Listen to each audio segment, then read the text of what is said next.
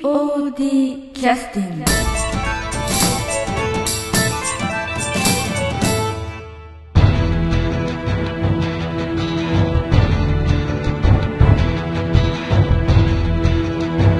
劇団 POD ポッドキャスティングですこの番組は富山県を拠点としたアマチュア劇団である劇団 POD のポッドキャストです劇団員や関係者ミュージシャンやアーティスト他の劇団の皆さんにご出演いただきましてオリジナル制作の劇中音楽を交えていろんなお話をしている番組です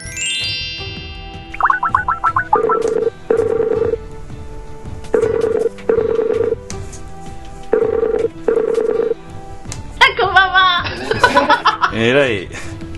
ご機嫌なお嬢様が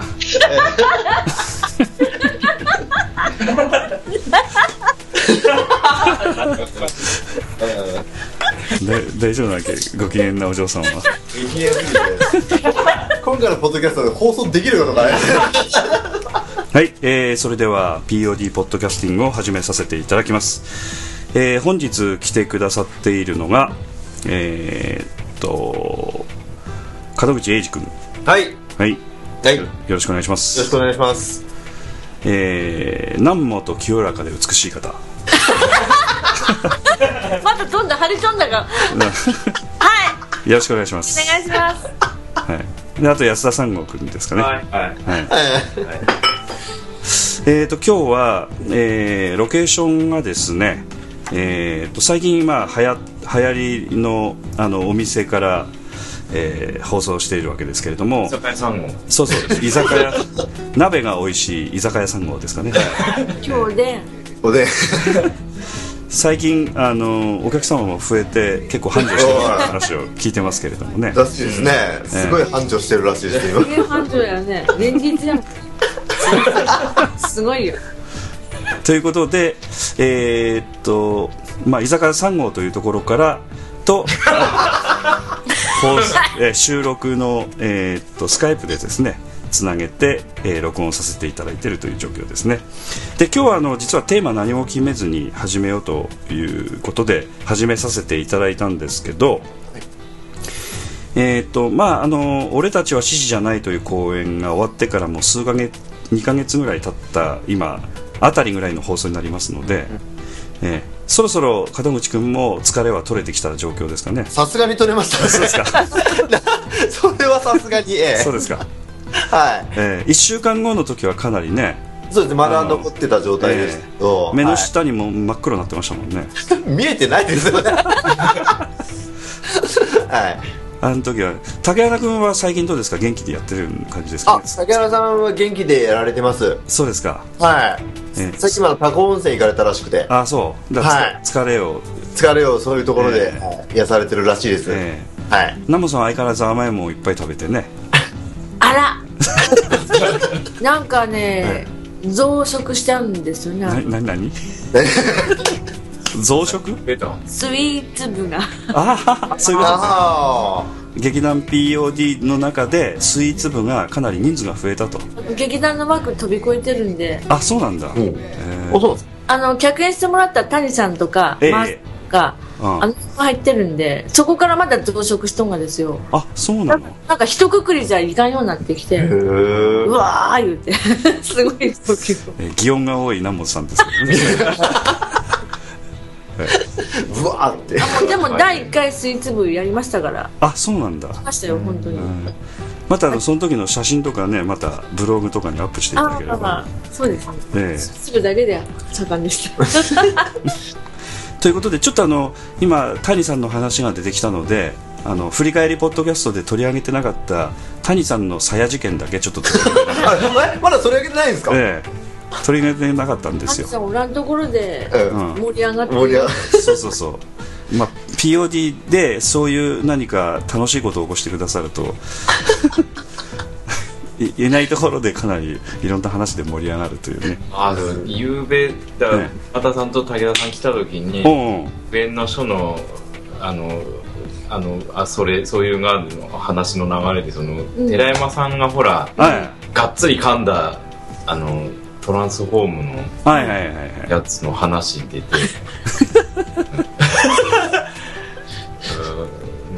かったね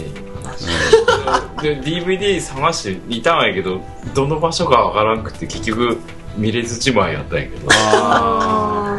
あどうどうやったんですかねもしかしたら本番じゃなかったかななあ本番やろうん本番でしたかううーんまああのちょっと時が経つと忘れてしまうところもあるんですけどね、うん旬な時期はいじられ倒されるという感じでねいやもうなんか寺山さん自身もええあの時はもう自分の口じゃなかったんや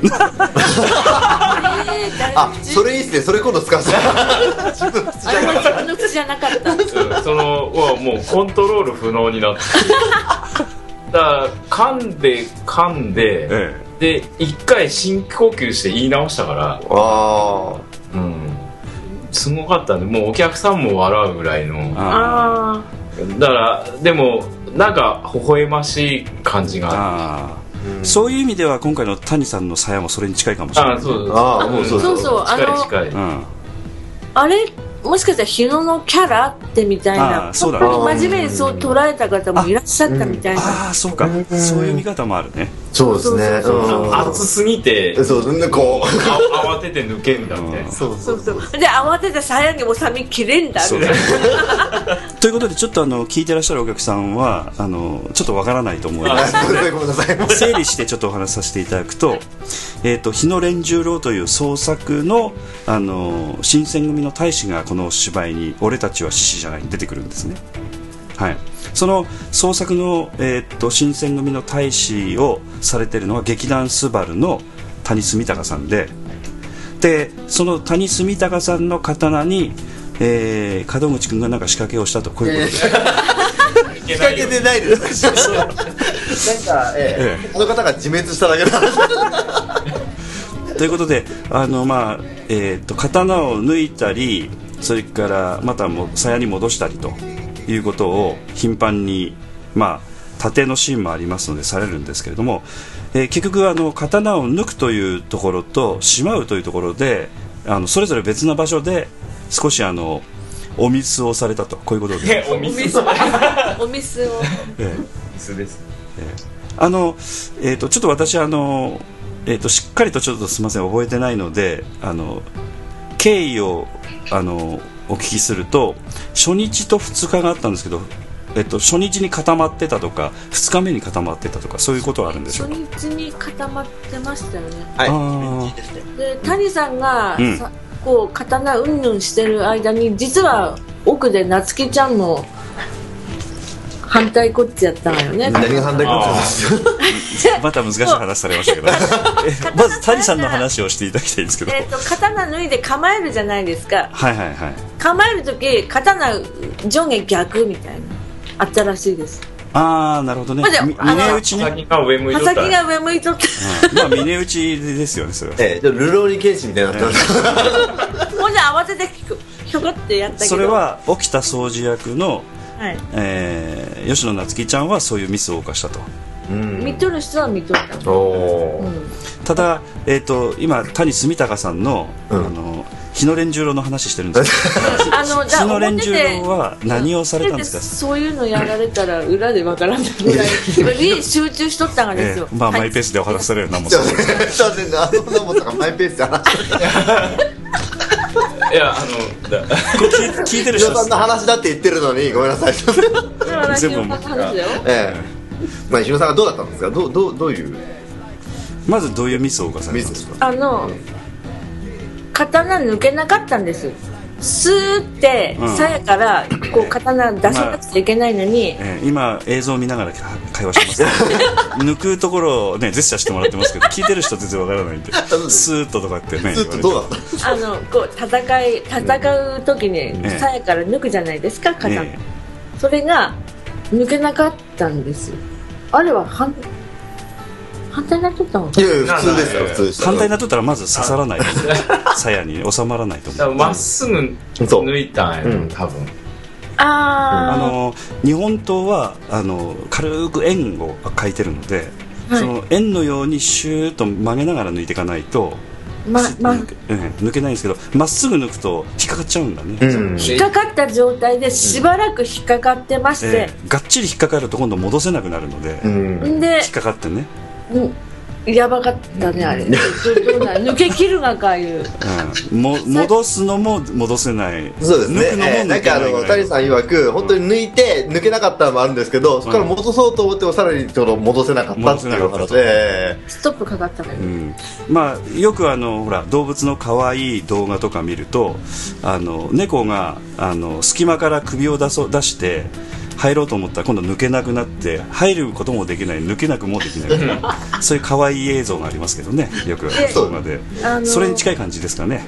その間も実はセリフ言ってはったよねそうですねうん抜けないままの形で、うんセリフは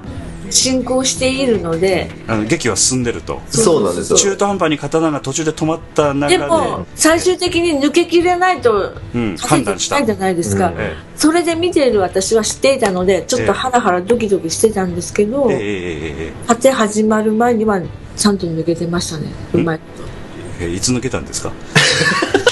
抜けたいうか無理やりかなあの鞘も帯から外れてそうそうなんですそうそうそうええ鞘も抜けた状態でもう結局そう鞘も抜いた状それ態はで抜いてしまってうんそれからもう抜いたという感じだったのだから一瞬だから二刀流になったんですよ鞘と刀のああで要するに腰に鞘がついてなくちゃいけいないのに、ええ腰に鞘がついてなくちゃいけないのに、はいはいその腰からも鞘が外れてしまって、 そうですねえ刀だ刀抜くんがにうん鞘も一緒えに抜けるそうそうも そうですそううですかなりご苦労して抜かれたと、そうですねええその間にずっと芝居が進行してるので見てる人もあ日野連十郎っていうのはあの強そうに見えてこういう基本的な的なところを失敗する方なんだみたいなそういうキャラクターに見えたという感じの方もいらっしゃったということですかね。ことですかねタモさうんんなのかななのかな なのかなってなさっきそういうキャラに見えた人もいたって言ったじゃないですか見えたんですよたまたまあの練習の時とかっていうのはそんなあんま見たことないんですけど、やっぱ本番の時たまたまなんかなんかの表紙で引っかかったんでしょうねそうですねうん、今まで、うん、初めてやったですよね、でも練習で一回も見たことなかったんですけど、うんでこの前あの録音したポッドキャストの時もなあの吉野夏樹ちゃん沖田総司明のね吉野夏樹ちゃんがあのちらっとそのこそ言葉を挟んでたのがいや本当はあの谷さんが左利きなんだけど南本さんが右利きにしたとそれがあのそもそもの原因だったんじゃないかということをあのかなりねあのピシッとこう言う言ってましたけどあーえあのそれ2回か3回聞いてます あの夏希ちゃん本人からかええなんかのコメントで聞いてますねそれあーはい ポッドキャストかえポッドキャストだと思いますけどね、なんかいい意味でカバーしてもえあげてえ、てで結局ちょっと悪者を南本さんそうにして、私悪者でいいやんって、ええ私が無理言ったからやんでも谷さんからすると まさか本番でそこをややるとは思思わなかったみたいなもちろんおそらくねそうだと思いますおそらくねあのほんとちょっとした表紙で何か引っかかったんでしょうねだからそうなると引っかかってしまったんでもうどうしようもなくて抜くに抜けない戻せないという状態でで、まあ、両手に刀の塚とそれから鞘を持って最後って はいガッと引っ張るみたいなねなんかそういうそうそうそうそう行動を起こされたんじゃないかとで見てる人は、まあ、あ日野連十郎ってのはこういう刀の抜き方するのか的なねことを思われた方も中にいらっしゃったかもしれないとそういう感じでしょうかね、はい、うん、もうであの部分最終的に掴んだりとかガッて使ったのは収める時あのねあ谷さん抜く時だけじゃなくて収める時も最後のシーンほらあ先行きますか薩摩川が出て先行っちゃいますか先行っちゃいますかってきていやいやいやいやあのたたられたね刀に語られた 刀にたたられた谷さんであのーそれが、まあえっと、前半の抜くところかなたしおそらくそれは初っ端の方だね初っ端の前ねでおそらくそこで少しあの谷さんからするとまあいつも冷静な谷さんが努めてまあ冷静にはされてらっしゃったと思うんですけどもその次今度はあのまた刀を抜く場面でおそらく気使ってね抜いてらっしゃったと思うんですよねでそこでまあ成功したということでちょっと安心されたのか分かりませんけれども今度刀にあのあの鞘に刀を収めるところで今度失敗されたと、今言っとったことですよね、えーシュコーンとこう シュコーンとこうあのえっ、とあれ確かあのなんていうかな竹穴君とかも門口君も言ってたけど刀を収めるのが難しいっつって言ってたねそうですねはいねはいあのなんていうか縦のシーンとか空いたシーンはやっぱお客さんがバーッと真剣に見ててその部分は派手なんだけども意外と一番怖いのが刀を収めるシーンが一番緊張するみたいなねそうですね、ええ、収める部分結構緊張します、はいでそこはあのこう収める自体はそのなんて言いますかね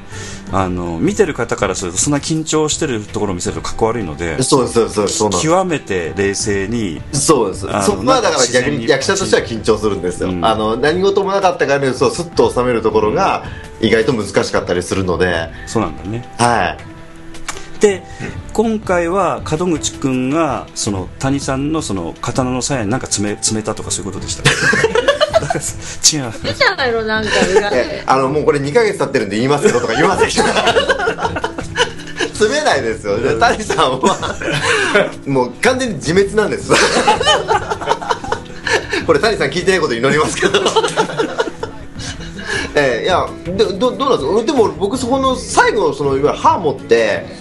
入れたとこ見てないのであれ本当に最後収めてはけてくシーンやったがね、パチンとね、かうんあの要するに引き上げるシーンだからねはほんいで、うんあんながなら収めんと走った方が良かったかなとか谷さん後から言ってはったんやけど、うんやっぱ収めるしかなくってあの子は、うんうん要するにあの収まらんだまま帰られたんですよね結局そう手手で収めるあの要するに鞘の上に刀があるあこっこがて絶対でそれ両方握ってお帰りになるああそうなんだ確かそうやつ、ねそうか指は全部落ちてますよねおそらくねおー真剣のシーンだから抜く時もだから、うん、最終的にグッと持って剣のところをね 抜く時も持ったしああだからそうなんだあそう収かめる時も持ったああ一旦あの5本の指が落ちてしまったんだけ どさ縫い付けてくっついたのにまたあのなんか最後にまた5本の指を落とすどとんかな指しとる僕みたいな指しとったんかなそうかあああの時僕とその松吉ってあの結構その逃げなきゃいけなかったのでみ見られてなかったんですよああそうかそどううかどう思った状態かっていうのあはーそうだからわからないんですけどそういう状態だったんですねそうそうそうそうああそうえなるーでもあのなんかお客さんのそのアンケートのあれ見ると普通だったらなんかそういう大失敗だったら興ざめしました的なねほど、うん感じで書かれるんだけれどもなんかそんな感じじゃなくてなんか微笑ましい的なね なんかお客さんの反応もそんな感じでしたよねクスクスみたいなねなんかうんうんなんかなんか良かったんですよねなんかうん体勢に影響なしみたいなねそうでやっすぱねひ日野のキキャャラクターキャラクターを全うしてはったんですよそうですねうん失敗した時もそういう雰囲気を壊さずにそのままやってたってことですね日野連十郎の役っぽい感じでねうんだそれ演出の狙いやったんですかそのそういうとこまで習ってませんけどうんはいまあさっき南本さん言ったように全うされたっていう感じがぴったりかもし日れな野いねもねうんなんかこうああ暑さが空回りしとるそうそうそうそうあそうだね日野のキャラはそうやから、だからそれが、そういう表現になんかし失敗したんだけど、んあのなってしまったっていうああのはあるこれはなんかああいうふうにしてくれっていう演技をしてもできないよね、まあできないできうん自分で逆にあの鞘から外して入れろと言われても難しいと思うんですよ そうそう難しいですそれもあのシュコーンみたいなねなんかとぼけた感じでシュコーンみたいな感じでね刀を収め失敗みたいな感じは難しいと思うんですよああいう間はね、うんその無理に力入れて抜こあの抜けんから力入れてこうガーって抜こうかしたからその鞘の中でそういうなんか跡がついて、そうさらに引っかかったんだ、うん今度収める時いにいかかったそうそう引っかかったんやと思われる、多分ああそこまで計算計算はしないと思ういやいや宗君が ああいやと思うだから本番の時ってすごいだからすっごい力で、ね、力入れてぬ動かしたいと思うよ、うん、抜かなんのに、おそそれはらく俺も多分マーサもすぐ感じたん ですよなんかすごい頑張ってらっしゃるだから後ついたんやと思うよ突っ込んで、あれあれちょっとねあのなんていうか軽いなんかあの後のつかないようなちょっとかあのなんていうかあのトンカチになんか布切れ巻いたようなもんでコンコンと軽く叩いてあるとすぐ外れたと思うんだけどあの実際はねあのただ本番中はねトンカチあもうトンカチ持ってきてとかそんなことできないんで、うんまあ、谷さんその後なんかあの打ち上げの時は谷さんとその話誰かしてたんですか全く触れずにいやいやいやいやいや俺だってお酒つぎに行った時そのあいき話なりその話持ってた大盛り上がりそうですよ俺も多分酒ついた時その 話みんなでよそうそういやスバルの人に帰ったら言われます ねそうなんですようちうちらよりもスバルさんが怖いってねうんそんな感じでしたよねスバルさんもそうやしなんか会社の人にずっと言われるっつって 谷さんの確かにねうんあの、まあ、それだけあえてますます谷さん人気者になる力ですそうなんですよ悔しいですよね まあ門口君ほらひょうたんやってるから大丈夫あそっか そそっかじゃね えなそうだってみ人見てないですからねあ そうそうそうこの本番ではなかったからないですね、ええほんま卒なくやっちゃったんであ本番にアクエリアスを腰につけてくれば大変だ そうです それこそもうまあ、あの調子で壊れたからああこれやっぱスペアいるなと思ってまあまあそうそれは前のポッドキャストで言ったんですけど、えーやっぱりこれからね小道具やる方はねそれはやっぱりっていうの音響もやっぱりデータも音ね含めてやっぱスペアとか準備しとかないとほんま本番は怖いんでねうーんいつやったかの時にうんさ全部消した人いましたよねあ全部じゃないけどあのえ一つを消したああ一つ消あし一ちゃ個った消した MD の MD を消した曲順を入れ替えようかと思ったら消しちゃったねうん操作ちょっとした操作ミスでねうんあの桂小五郎が消したとそうですそうです桂子桂心がええほらその機械によってその操作の仕方ねあ操作のしか仕方が違うからうんうん、使い慣れてなかったらちょっと失敗することがあるんだよね。うん、ということであの、谷さんの話もうちょっと本当は谷さん本人にねお聞きしたいんですけど、そうですねううんん実際にこう刀を抜く時どれぐらいの力かけたのかとかね。ええその時一瞬何を頭が頭に思ったのかとかあのあの体がもう伸びては ったからギュイーンとかってねうんつま先立ちになって うん俺見とる後ろで見とる俺ああ早く抜ければいいが頑張り引っかかったまたあのその辺はねチャンスがあればぜひお聞きしたいなというふうに思いますけど、ねあのまあ、ちょっと今その居酒屋3号はい、はいかいあの週あの時間はいつまで大丈夫なんですかいやうちは うちは別閉 に店時間は大丈夫ですかねお客さんいる間あはりがとうございます売り出しはしませんあそうですかじゃあその居酒屋3号にはちょっとあるかないかわかんないですけどもリクエストの曲をちょっと入れていただきたいんですけどももうえあ俺が言うのいやいや居酒屋3号のお客さんでも結構ですし京都あ南本さんじゃん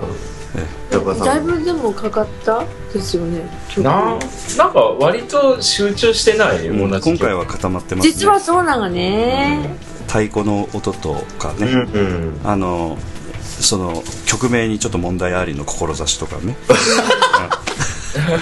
そう私あの曲いいなあのなんですかあアレンジしてって言った曲あ志のあ「の時の流流れれのの心なし」のあのアレンジの方の後さい半の方のうん、後半の方の曲あれほーってきたのよほーってこう何でも擬音使われますけどねほうでまだまだまだ擬音が入りましたあれ最後の追加曲やったよねそうですねあれが最後でしたっけ、うん多分あれだと思います最後一番最後の追加曲ね、うん最後別れ際に欲しいっていうことでそう入れたんですよねはいじゃあそれえタイトルって同じですか、あどうしたのかあったちょっと曲紹介をお願いしていいですか、どうしたのかあったね曲曲名覚えてない、うんあれ見れなんか志時代の流れのなんかバージョン2みたいな感じでしたよねバージョン2になってたっけななみたいな感じでしたよねなんか薩摩藩の次ですねそうですねそうですそうですじゃあそれで合ってますよあ、ねそうですね、うん、じゃあ曲紹介お願いできますかえすいませんちょっとこちらで今 ええじゃあ曲紹介お願いできますかあの曲名少少々お待ちくださいじゃあ曲紹介 小話でもし ましょう小話小話って落語いやいいですはいはい来ましたあよそうそうそういえばあの今日そういうのを見てこられたんですよね落語ええあ行ってきました落語大会はい面え白あいの面白かった面で白すかったね落語された方はどどちらの方ですか立川志の輔師匠です師匠は新港出身の方ですか、はいいうんああなるほどあすいませんじゃあ曲紹介できそうなので、声がえバージョンって新幹線のあの開通記念かいやなんかうんそうですかでもあのーいつもやってあるあの定期の独演会なんやけど、まあ、今回富山コラハタンもうそれメインで、ああうん、だからいろんなもう富山のテレビ局にとかラジオとか、ええまやあっぱりそ出てのあったってことか開通の記念の式典とか祝賀会とかも出てすっごい忙しくて、うんあそれを枕になってたわけだ枕枕枕枕はもう新幹線だけで30分ぐらいしかなかっそうだねあれ本編やねんけそのそれ人のおしゃべり聞きそうそうそうそうたでもうあのそれでもうもう出てきたなりもうくたくたですよなんかそれのイベントの合間にえいるてみたいな感じでやったもんね、でも想像疲れてるえまあでも最初からすすこれをネタにしようと思ってあの考えと出てこなかったって感じかもし れないまあまあまあ、そうその時はあるよねまあなんかもう俺い俺はもうマク今日の枕は新幹線やなと思 うって、んもう俺も思ってますそれはうんうんまあまあいいやということで曲紹介をお願いします、えはいそうですもう言いにくいことばっかりやるいえいえ お願いしますよナモンさんそはいれでは劇団 POD 第43回公演「俺たちは獅子じゃない」より「志時代の流れバージョン2」です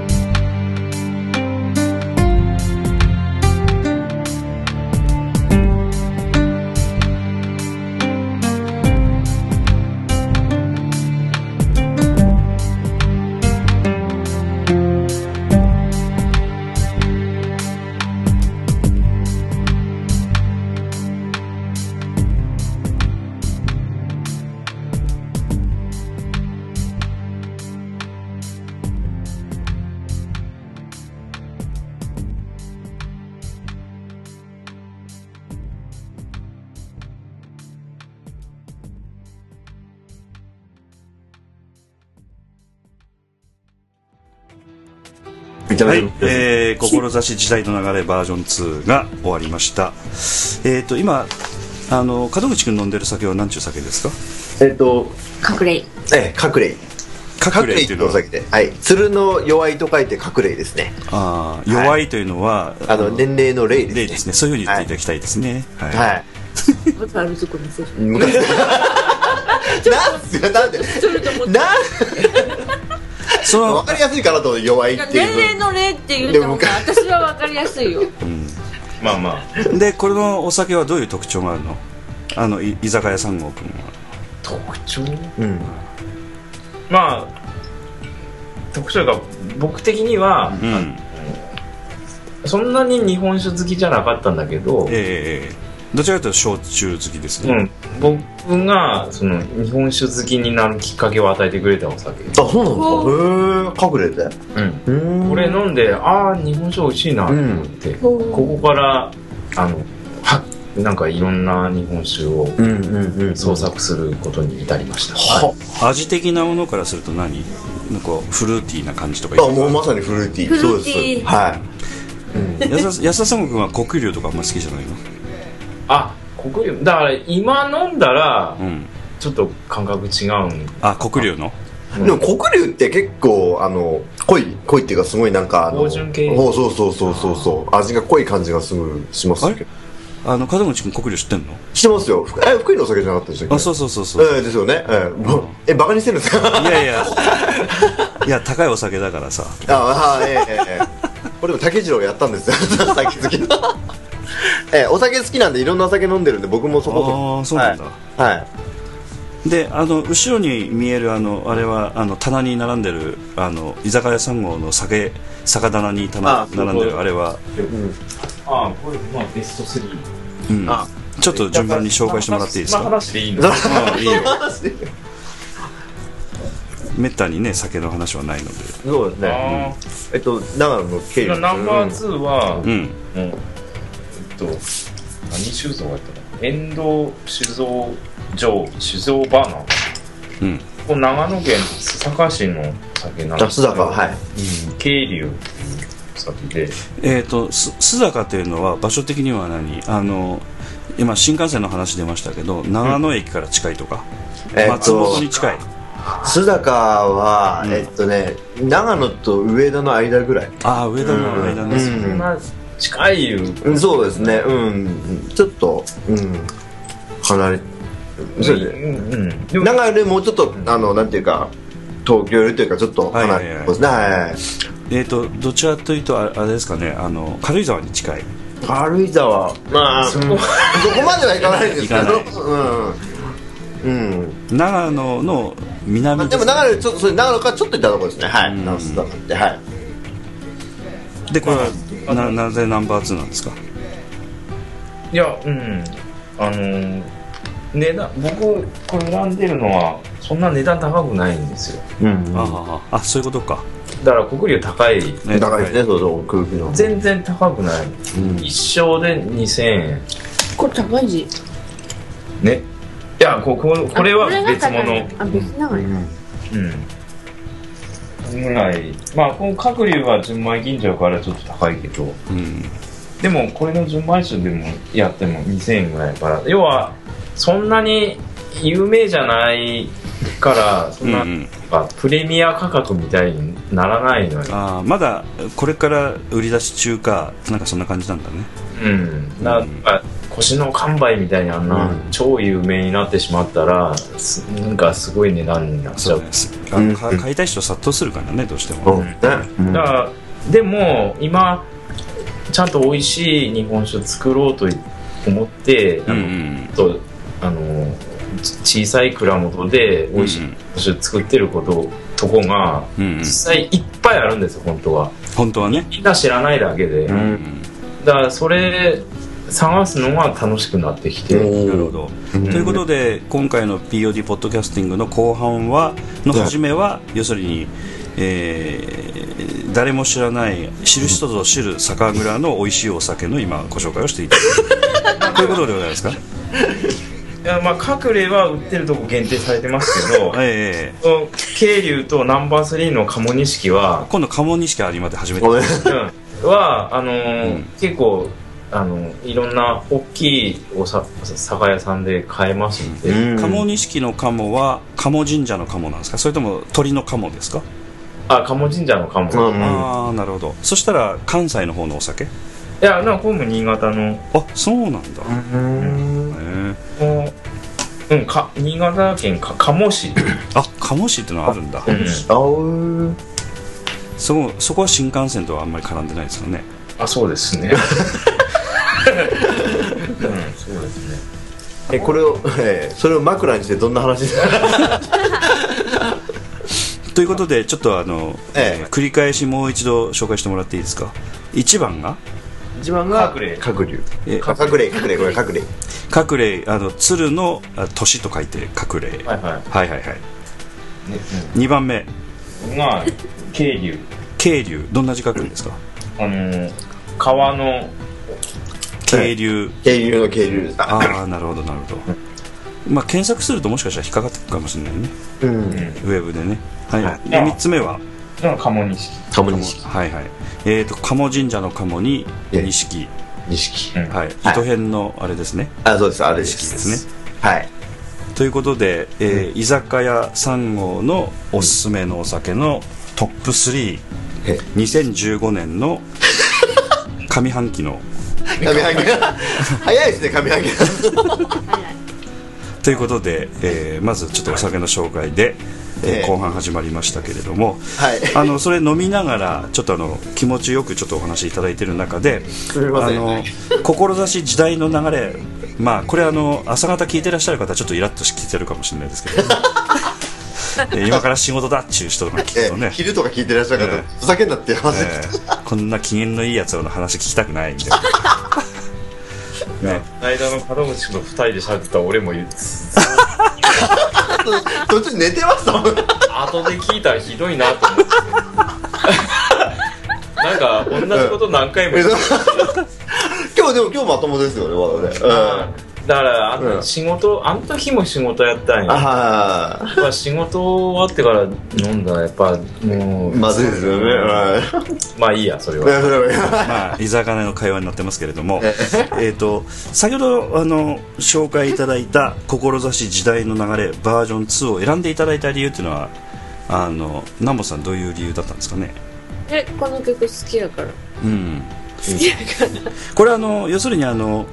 えーっとバージョン1とバージョン2の違いっていうのは何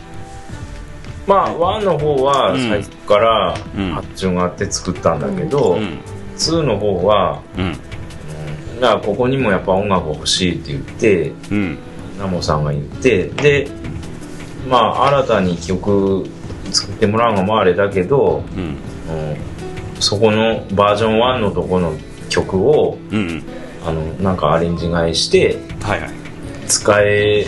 るシーンなのでそういうのでお願いできますかみたいな話でえっと、この場面っていうのは薩摩藩邸が提灯持って、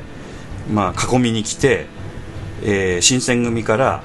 まあ、助けるわけですねあの、いえー門口君をはじめ、えーマーさんとか、まあはい何人かを囲まれてたのを助けるわけですけどいそうですねそはいのその後に流れるその場所での音楽ということですか、はいそれともまた場面が違ってるとこ新ろです鮮にも履けてうあんのやれこのあややれやれもう一見落着して戦いが終わりましたと、うんう終わりました後の話それともんあとあとの話終わりましたその場面が続いてその音楽みたいな場面切り替わってましたかねどうでしたかね場面はき切り替わってないですね、うんうんん、うん、切り替場面自体は切り替わっとらんけうどんう、んうんもうななんていうかね、うん、でそこでこう結果そのじゃあ桂さんはどうする、じゃあ竹とえっうとんまずは松はどうなるじゃあそのみんなはどうしてくる岩手の3人若い3人はどうなるうんっていうなんか方向性をま方向あ性をねちょうどそこで、水戸黄門で言うたら、うんそのうんところ出して、うんあえて立ち回り合って終わって、で何もかもまあ一悶着終わって、うん黄門様がなんか、コメントするとうんうんあのあの辺から流れるうんキューンみたいな感 じの音楽ですかねちょっとあのあの、ええ少しリラックスできるような音楽が流れるそうなんですねただその中にやっぱりあの、ん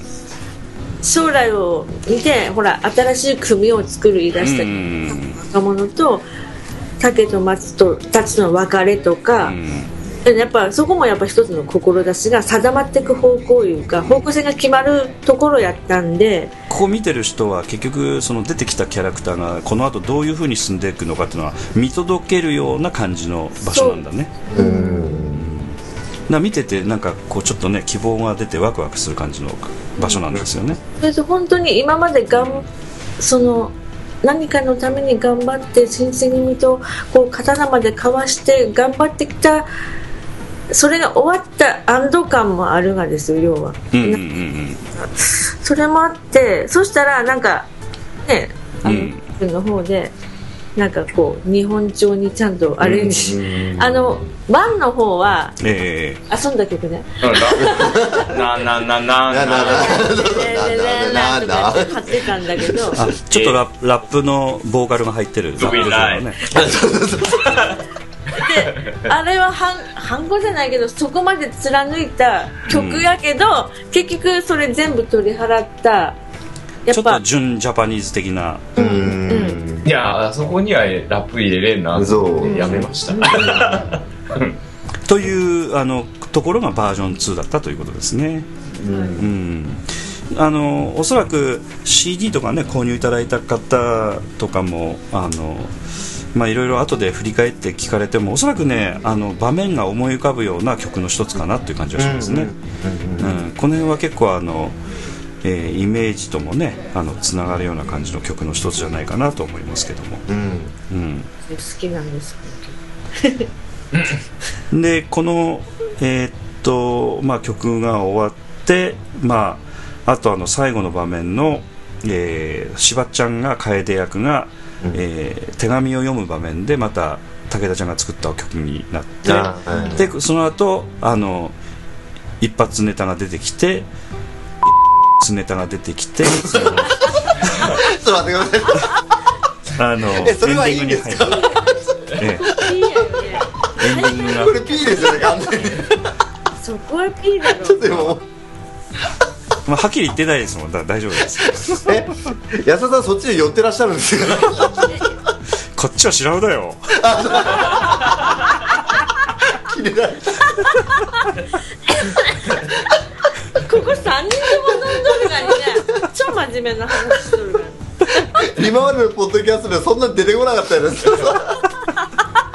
なんとかネタとかなかったですよやめてくださいやばいこのこの収録やばいということであのエンディングに迎えるということでそうねですねはいは いであのちょっとあのいろいろ話の中でしばっちゃんの楓役なんですけどこの楓っていう役はあの今までしばっちゃんあのいろんなあの芝居に出てもらってたんですけどナモさんとすればこの楓役っていうのは今回どういうあのポイントでしばっちゃんにやってもらおうみたいなことで決めてたんでしょうかね結構あの話としては、えーマーさんとコンビになって軸になるようなし重要な役なのではい結構大変な役ですよねそうなんです、んはいで途中であの新選組とかと対等にやりやらなくちゃいけないので強さ見せたりとかしなくちゃいけないし、はいなんか優しさから強さから、うん、結構バリエーション多く見せなくちゃいけないそですようねマツとのやり取りはこうこうコミカルっていうか、うんこうちょっとじゃじゃじらすじゃないけど、うんちょっとじゃれてる的なねそうそう男をあやなんかこう転がすみたい転ながす的なね手の上でみたいな、うんそういうなんかいろんなうんことが全部なんか入っとる女性の役だったんで、まあ、こう言っちゃなんですけど、しばちゃんはあのなんていうか、以前の芝居とかでも、結構あのいろんな役を頑張って、はいチャレンジして頑張ってる感じなんだけれども、なんか、器用な感じでしょしょっとこなすというよりも悩みながら進んでいくっていうタイプなので悩みながらですねね、だからで今回も結構あのそれなりに大変だっただったんじゃないかなと私練習見てないのでわかんないけれどもうん、ただあのやっぱり役者いうか役その役自分当たったらやっぱまずまず役について考えてもらうじゃないですか、うん多分考えてると思うんです役者本人が、まあ当然そうですよね、うん、なので今回あの結構柴田の気持ちを重視したっていうか、うんき柴田の出してくるものに対してあそれはちょっと方向違うなとかいううんそういう修正かけたりあくまで全然違うは言うがは修正はするんだけどあある程度任せてたうん任せてたっていうか最初からガイダンスしてないんだねそしたら、特には、うんうん今まではどっちかというとちょっとガイダンスをある程度方向をつけて、うんその中でちょっといろいろ考えてもらうみたいな感じだったんだけど今回はいろんな面出さなくちゃいけないんで逆に考えてもらうっていうところから始めた考えてもらった上でこのシーンはこうだからねああだからねっていう、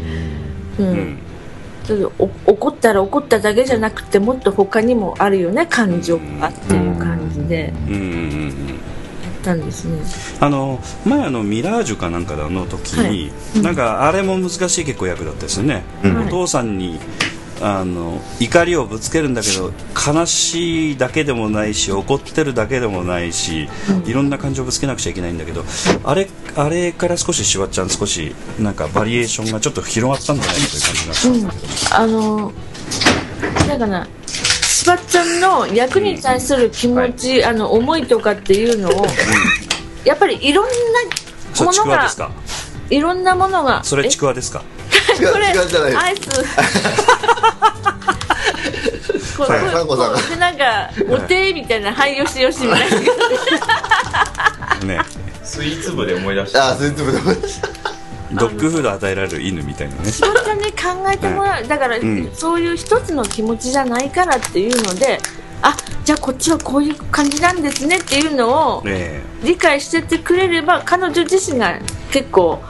考えてきてくれるようになって最終的にうんうんあまり言わなかったんですよ、私だからへえ気持ち的なところ彼女の気持ちに任せようっていうかえうんあの今下手にね下手にこういう気持ちだからってこっちから言っちゃうと、それに頭とらわれてしまってうんなんかまた変なものになっちゃうんですよ門口君に今アイス開けてもらってるんですねあどうもどうもど うもあごめんごめんこれパルムなんかもちゃもちゃする。だからああこの今右手にあのアイスをも持って食べながら喋ってる南本清美でごわざいまかすんない私そんなに偉いもんじゃないんだけどうん結構しばっちゃん自身が考え考えてやってくれてた感じは、うんではにの方向にしたいうか、うえっとねちょっと今の話聞いてちょっと私びっくりしたんですけどあの結構やり取りしてたのかなと思ったんだけどしばっちゃんがある程度考えてベース作っていらっしゃったということなんだねそうですへえそうなんだ本来はでも本来はって変ですけど、うん本来こう演出の役割的なとかお芝居作に作る時ってうんやっぱり役者がやっぱしやっぱめいやいやどういうのかな、うん役者一人一人が自分の役についても出してくるっていうのがうん本当は必要じゃないですか。うんそうですね、うん、まあ演出側からはっていうよりも、んその役者一人一人がだから言われるまんまだと自分で考えることもしないし、言わいあのまあ、黒澤明監督などもねあのい結構言われる方なんですけど結局、あの役者が出してこないと言えないので、うん結局、どっちもあの成り立たないんでね、あのやっぱり役者が考えるというのは、まあ、やってなやっていかなくちゃいけないんですけどしば、ちゃんの場合もそのなんていうかバリエーションが多い分だけあのまあ、あんまりこんなこと言うとしばちゃんに失礼ですけど少しあの器用なところがあのちょっと少ないのかなと思ってたんですけどすごく今回器用さを出してこられたんじゃないかなっていう感じがねでだから動きもよっぽど反対の動きじゃない限りは私黙ってたんですあーほんなら前前彼にあ女の中で動き決まってきたんですよ、あだから自分のものになっとるから、うん多少こう周りが動き違っても対応できる状態、うんこっちで動きつけてしまうと、私の路線に誰かが邪魔しとるような、こうやどういうかそこを避けて通るような、あ、うん、まっすぐ歩きゃいいのにって手でいいうろいろ表現してくださってますけどちょっと申し訳ないですけどなんてなんていうの かなそういうのがやっぱそええそれじゃない風なお芝居の仕方をまずしてほしいうんなと思ってうん私はそう思ってたので、うんあとあのえっ、と門口君と安田三悟君のポッドキャストでもちょっと話してたんですけどあの榊原榊原愛香ちゃんがあの、やってた役についてもあのおそらくキャラメルボックスさんのオリジナルの芝居はどうかとちょっとわからないですけれどもあのなんかあんま目目立つようで目立たない目立たないようで目立つようなちょっと不思議な役だとは思うんだけど、今回ちょっとあの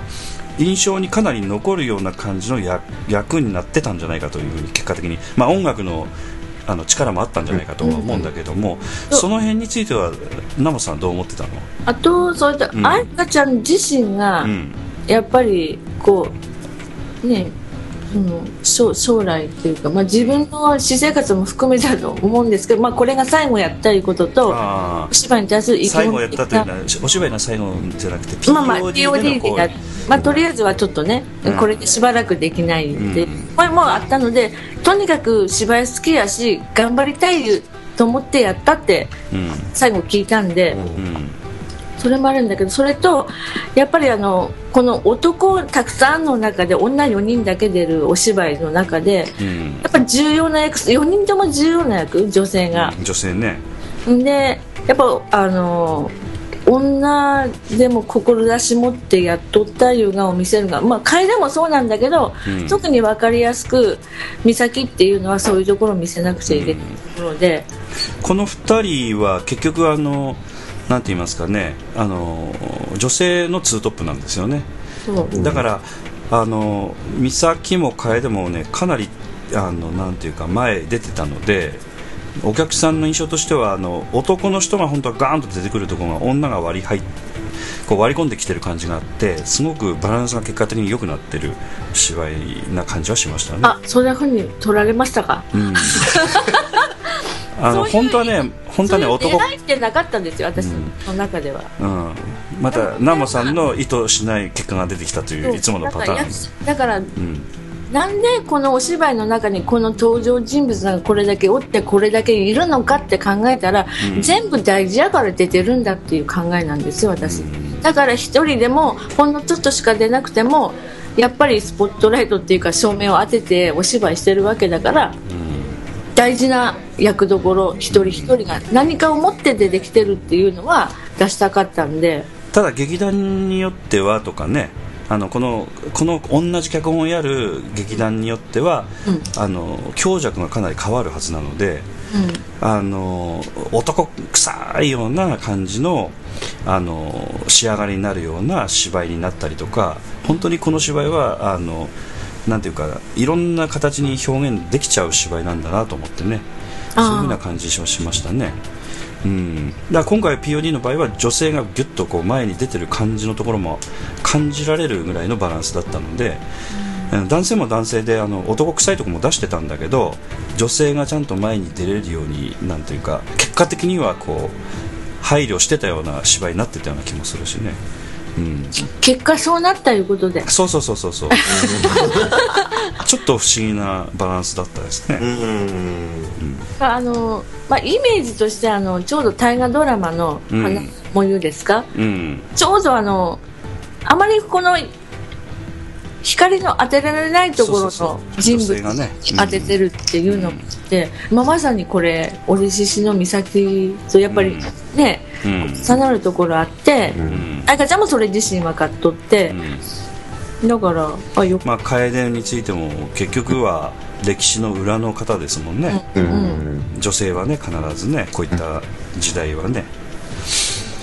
だからこのお二人についてはちょっと本当にあのストップな感じがあったのとあと佐野さんについてはやっぱ封建時代のウバーの役を全うしたみたいなねだからね、うん佐野さんがどうしてもなんかつかめないつかめないで使母め親ないとった母親あねつかめないふうに見えたんですおおウバはー、うん、言えばその美咲の教育者でもありえっとなんていうかしつけ役でもあり、ん母親代わりでもあり、うんおばあちゃん役でもあり、すごいすごいなんていうか守護者ですよねな,、なんかね、うん、なんか立てあ立てあ立て,、ま、立て上げ祭りそうじゃないなんだ立松に候ね立て上げ祭り候全部なあんのか例えばあの安田三国は分かると思うんですけど隠し砦の三悪人の時のあの口が聞けないあの姫様の乳母役が最後はあの姫へ逃がすためにあの要するにあの城に火を放って自分たちで自殺する場面がありますけどまさにあれあれぐらいの覚悟みたいな感じがありましあたの覚悟もちろん乳母に、あのー清水さんにはあって、うんすごい強くて、なすごい人なのよね人物的には、あのまっすぐなんだよねうんであの前安田さん君があのそれがあのその佐野さんの志みたいな言い方をしてましたけど、あのそのそれがおそらくお客さんに伝わったのでい一つ一つのセリフ結構お客さん受けてましたよねあの一緒にイギリス行くっていう話をしたらお客さんがドッと受けたりとかね、あれあのそっかそういう風に見えるとおかしいなと思ったんですよねあのただついていくっていう形じゃなくてこう隅がつついていくというこの人がイギリス行ったらどうなるのかみたい想な像させるんですよそうねそうそうそういうことも含めたおかしさというか本当にこの人はついてきそうな感じがするってあいうの、うんなんか偉人に会ったことはありますか言って聞いた時に、ん見たことはないですけど絵で見たって鬼のようなってすんごい表情して佐野さんがその、あの一瞬も大好きで私、だから本当にあのあの、えー外国人のことを全然知らない人なのにイギリス行くっつってね言っていやるわけ本で当すに絵で見た外国人って鬼みたいな顔してたんですよそあの昔はね、絵がね、うん、まさにそれを想像させるかのごとく佐野さんが言うから面白くてまあ、佐野さんまだあの外国の方見たことないから、えこの平成のようにあの人どんだけ冒険したか貫いてるんですかおかしいでしょそれはまあ、本当にそういう感じもありましたんでねであとあのえーっとですね島田彦太郎君のところもちょっと取り上げたいなと思ってたのが、あのえーっと怖い役やってたじゃないですかあので島田彦島田君は今まであの大声を出したりする役とかあんまりなかったんですけど今回あのかなり苦労してたんじゃないかと思いますけど練習の感じというのはあの門口君から見てどうだったですか、あ島田さんですか、うん、いやえまあ僕ほらそのいわゆるその POD 入ってそんなに日も経ってないのでああれなんですけどでなんでもそんなこと言ってのいやい やでも今までを見ててもいや出てたんじゃない出てたっていうかいやいやそのああの要するにこう練習の時とかが、うんうんあのーまあ、ちょっと苦労してたのかどうなのかっていうのはちょっとああーあそうですでも今までのなんかそのお芝居から見るとそうですね苦労されてた感じはしますねやっぱりねうんー、まあゆあのーまあ、単純にその激しい役とか怖い役しようと思うとちょっとあのエネルギーのかけ方とかが違うので、ああえええーそうなると、うーんなんて言いますかねそのカロリーもかなり消費するでしょうし、ああいやでも島田さん自体はやっぱお芝居すごく大好きな人なので、まあ、その土方歳三って役をやるにあたっては、うん、相当気合入ってたんじゃないかなってあそうなんですねそれはすごく感じましたけどはいなんかややるやる気あったのかなという感じがどうなんですかね。また会おうのうんうん家の時にうん土方やつなんだっけ胸方あむあ宗像かあの要は要するにあの、土方が大好きなうん、うーんうんあ悪者悪者をねうんでもあの時はほらあの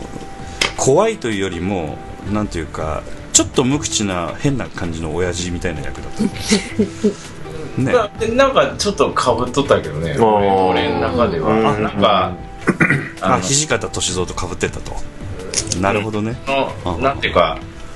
あんまりその悪役の方にはいかんタイプのあそうそうそうそうそうそう人やから島田君はねそうですねうんだからまあな、うん、俺の中ではあれそのまた王の再演の宗方をちょっと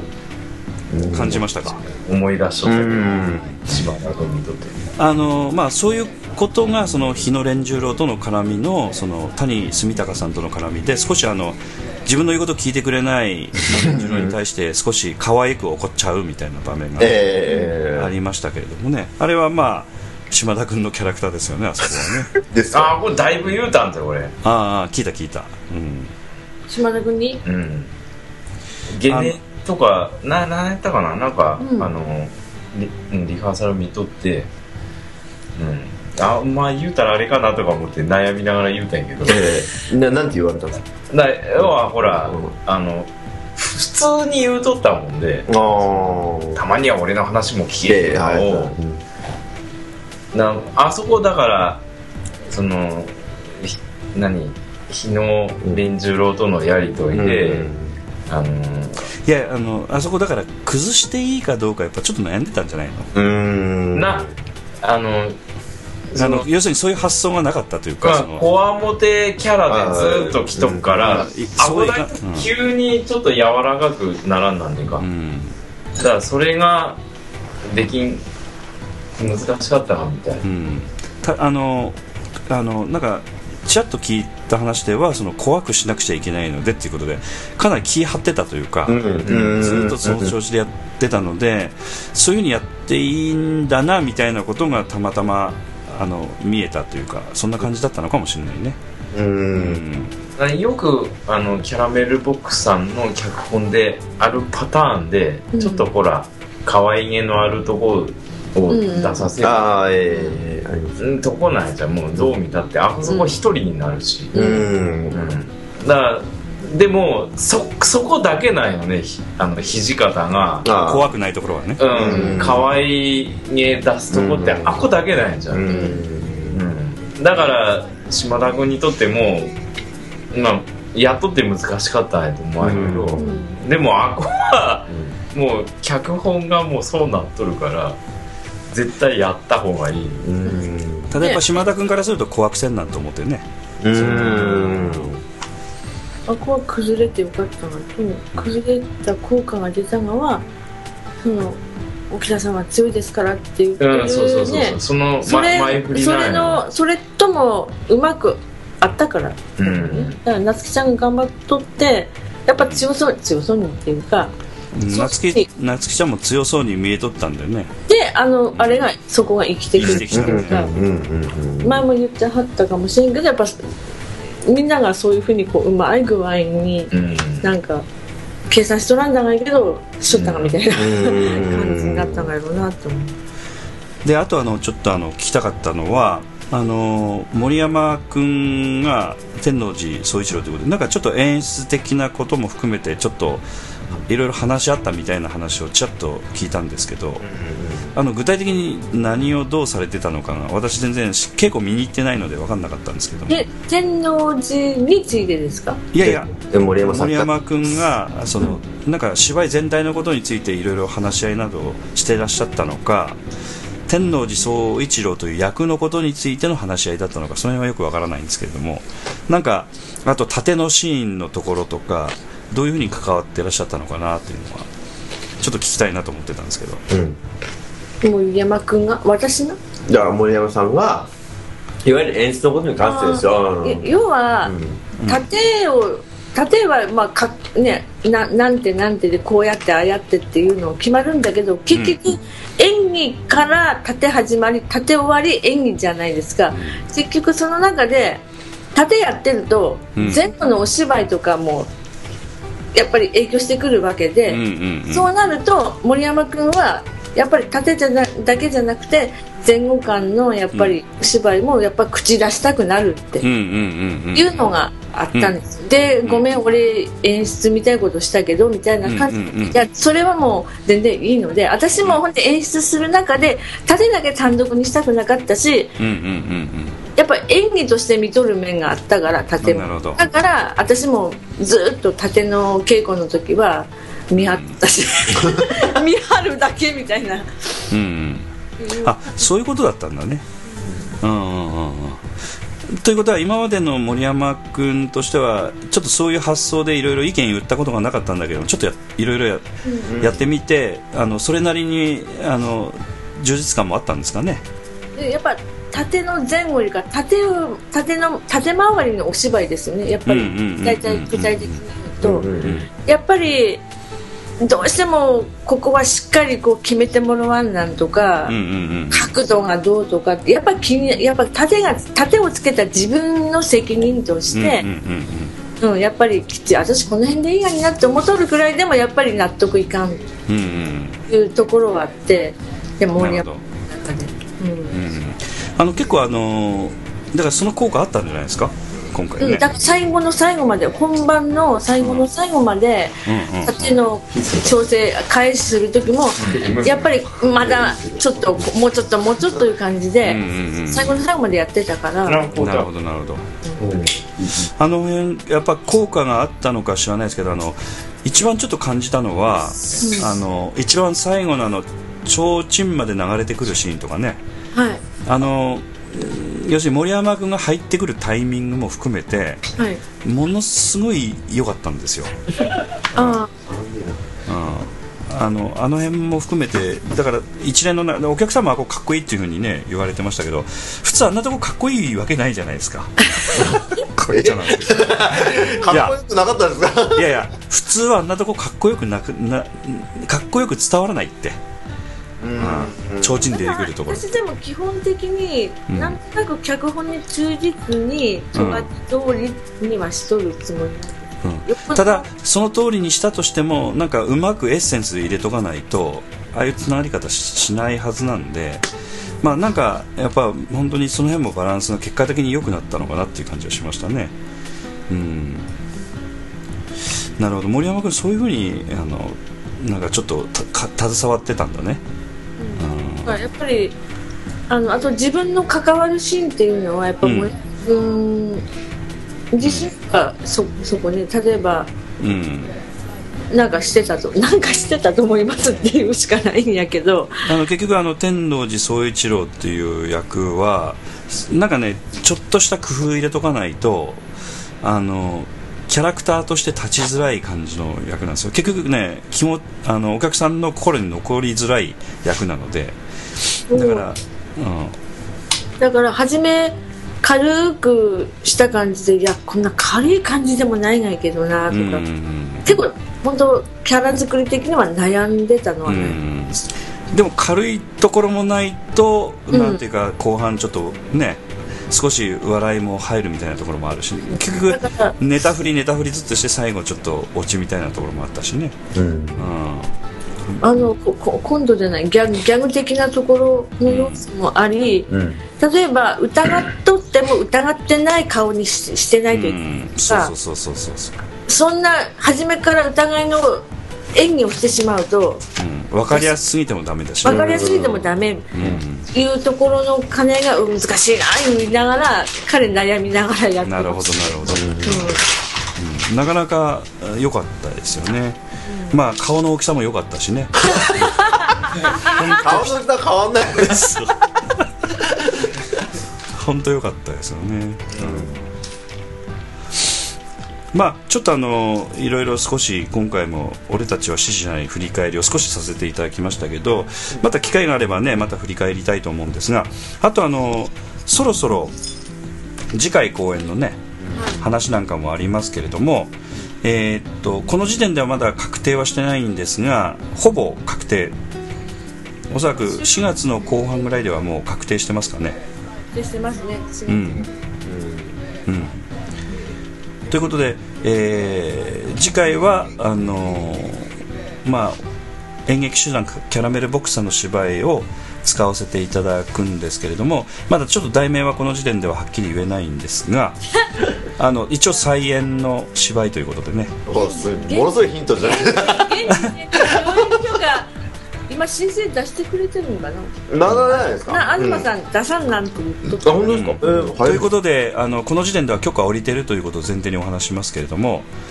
えーっとハックルベリーにさよならをでしたっけ何年前あかいついつやったんでああなるほどなるほどあー何も前かうん南本 POD デビューの時ですねはいそううですんそしてでそれを今度やって今度あの南本さんは僕役やるんですかえええぼ僕役をやるんですかって「ぼ僕じゃないえねえ」 ってええあのボケるのも限界があるのでお願いしますえ俺も突っ込むの限界 がある次の芝居なんていう芝居ですかえもう言っちゃっていいのかなあいいですいいですいやいいんですかねこえれえもう準許可降りたらえ来てますから折れてるのかなあ折れてるかえ降りてる降りてる時にそうあの放送しますのでここちょっと消してえちょこえいやいや消さない消さないなるだから降りてから放送すアるッからプする頃にはほもどう、まあまあ確かにその、あーうんうんそうですやっねてるけど、えまあ題名言っちゃっていいんですかああ言ってくださいはいあのハックルベリーはさよなら よハックルじゃないハドルでもないボケるのも限界ありますのでよろしくお願いしまええすはいどうぞ、はいあの広くて素敵な宇宙じゃないかあという芝居ですはいちょうど広10年前にはい初演ですそうですねその時はあの演出はあの福井にいらっしゃる影山二郎君が今はね福井にいらっしゃいますけど、そうですげえー演出してくださいましてそういえばあの影山二郎君に刀は返していただいたんでしょうえーっとそれは多分前田君とかあ前田君が使ってたや東つさんの方でえやってくれてるはずでえすははいわかりましたずですはいあのいまだにあの交流をさせてもらってねあはの刀まで貸していただいてね本当ありがたかったんですけどもいはい、で、えーっとまあ、お芝居の中身についてはまたおいおいお話ししてきますけどあの近未来のなんかお話ですかね、金かなトイかなうんいや近未来ですね、うんんうん遠くはないと思います、うん、そうなんでもそうでしょうね足 もうんそうそうそうえナモさんアンドロイドでしょアンドロイドいやいや私がアンドロイドかどうかはで要するにあのアンドロイドが出てくるちょっと近未来 SF 的なハートウォーミングなお話と、そうですねうんそうですはい、うん まだあのキャストとかについてはねこの時点ではまだちょっと発表できないのであれですけれどもあのこのあのチラシとかがまたでき次第はねまた PR していきたいと思ってますが、はいとりあえず、まあ、その芝居をさせていただくということで、はいまあそうですねえー、と公演日は大体決まってましたかね。 7月の7月11 12 12うんということは、えー、と第し第2回2一週ぐ週らいですかね目ぐらいですかね、はいの土日ということで、はいえー夏真っ盛りのはい時ですかね。えええ富山もかなりね、あのーまあ、気温がかなり高くなる時期ですけれどもえね、うんはいえー、と場所は、えー、とウィングウィング高岡高岡駅前の、えー最近ちょっと公演させていただいている場所で行うということで。でえーっとまあ、あのあとはなんかつお伝えておくことについては何かございますか門口君は、はいあの今回も押し売りかなりされますかチケットの方は、ああどうですかね今回の、うん、ねキャストによ るんですけどあちっちゃくても大きくても出なくてもチケットは売れなくちゃダメなんでナモさん酔っ払ってらっしゃるそろそろえということでそろそろちょっとあのえ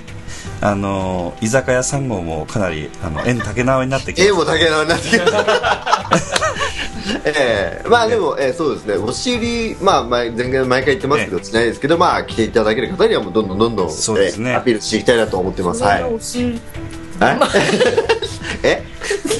松尾慎太郎君も SNS とかか、えー一生懸命今頑張ってくださって、ね、広報もねやってくださってますしまたいろいろ PR はいろいろねしていきたいと思ってますのでねそうですねえーよろしくお願いしたいと思ってます今度はあの、まあ、仮に曲、まあ、構想はこれからだと思うんですけど全部また安田さんも新曲でいきますからねいや、うんもちろん、ありがとうございます新曲 で、時の流れがあるので10年というやっぱえさっき言うとったけど、広くてで、うん初めてパソコン導入したんやー、あーお曲作りでねうんうんだからそういう意味でもちょっとちょっとエポックメイキング的なあの芝居ですので安田三国がその10年でどれだけコンピューターを使った音楽制作にあの成長を遂げてる かとそういったところですかねうん、でもそうなんですよね今回だからこの広くてやろうってなんとなくこうなったきっかけっていうかあれがちょうどその10年前っていうのもあってそのウィングウィング高岡で初めてやったのがこのうんそうです演目なんですよね、うんえーなもんでえウィングウィッグさんでお芝居やったのもうちが初めてえそうですおそよらねくできて1年経ってなかったですよねあの時うね、んあのだから芝居をやるということに関してちょっとこけら落とし的にそういうことですはいはいはいでそういうのを知らない団員がいっぱいいて、まあ、一生懸命そうですねあのえーうんそのありがたみもわからないまま10年過ぎましたみたいまあ、10年前、え B なんか何のご縁もなかった子たちが今回はうん出るであろうと、うな、んそうですね、うんえーまあまあ本当に POD もあの、まあ、門口君もそうですけどもね、はいまさか、ね、POD というあのど田舎のバスへの劇い場やいや まあ、芝居をするとは思ってもいなかったんですがそういう人が今集まってあの POD と して。まあ、芝居をしてまたあの新しいお客様も含めてね POD と出会う人たちをこれからまたそうですね創出してってええまた新しい POD ができる種まいてるみたいなところもあるかもしれないですね。僕もいつまで POD さんにお世話になるか分からない POD さんあとはあの、えー新しく今回もねうん、まあ、アンケートは出さなかった、えー CD も購入してなかった、えーあのまあ、いろいろちょっとあのボロがいっぱい出てきたあの中島八重子さんですそうなんですもう一生懸命ねあの POG のキャラクターにまた合い合う感じだなと思ってね、なるほど、ええ思ってますけども、まあ、新しい団員の方も徐々に増えてきてますし、はいうん、しばらくお休みお休みの方もまた復活したりとか、まあ、いろいろありますんでねそうですねえうえん、またいろいろあの楽しくやっていきたいと思いますのでね。はえいえということで、えーっとこれからあのこの後もまああと何時間か、えー居酒屋3号でまた え宴が続くと思いますけれども私はこの辺で休ませていただきたいと思いまはい そっちの都合ですこれで終了させていただきたいと思います、ええははいいえええー本日はどうもありがとうございました、ありがとうござえいまーし出演いただきましたのは、えー門口英二君たはいそれから南本清美さんはい安田三郷君ですはいはいじゃあどうもありがとうございましたはいありがとうございましたはい遅くまでありがとうございまいすや全然大丈夫です全然大丈夫ですホテルで申し訳ないまあ評判はちょっとわかりませんけれどもこれ流せるんですかなんだから収録しようかみたいなね途中 なんとか出てました大丈 なんとか出てましたうんそれは大丈夫だと思います大丈夫じゃない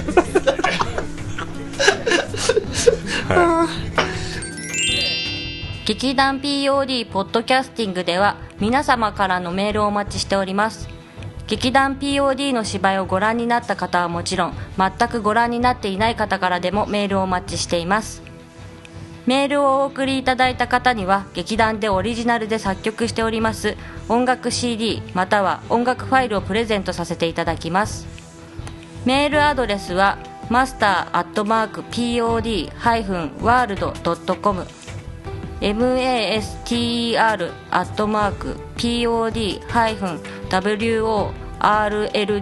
master.pod-world.com へ直接メールをお送りいただくか劇団 POD のオフィシャルウェブサイトの送信フォームからお送りいただけます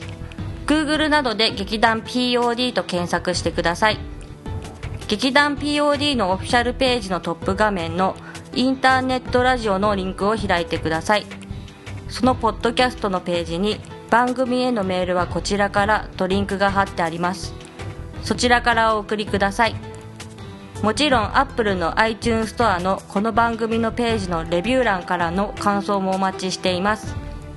またオフィシャルページのトップページに Twitter と Facebook のリンクも貼ってありますので Twitter フォロー Facebook いいねもお待ちしておりますそれでは次回まで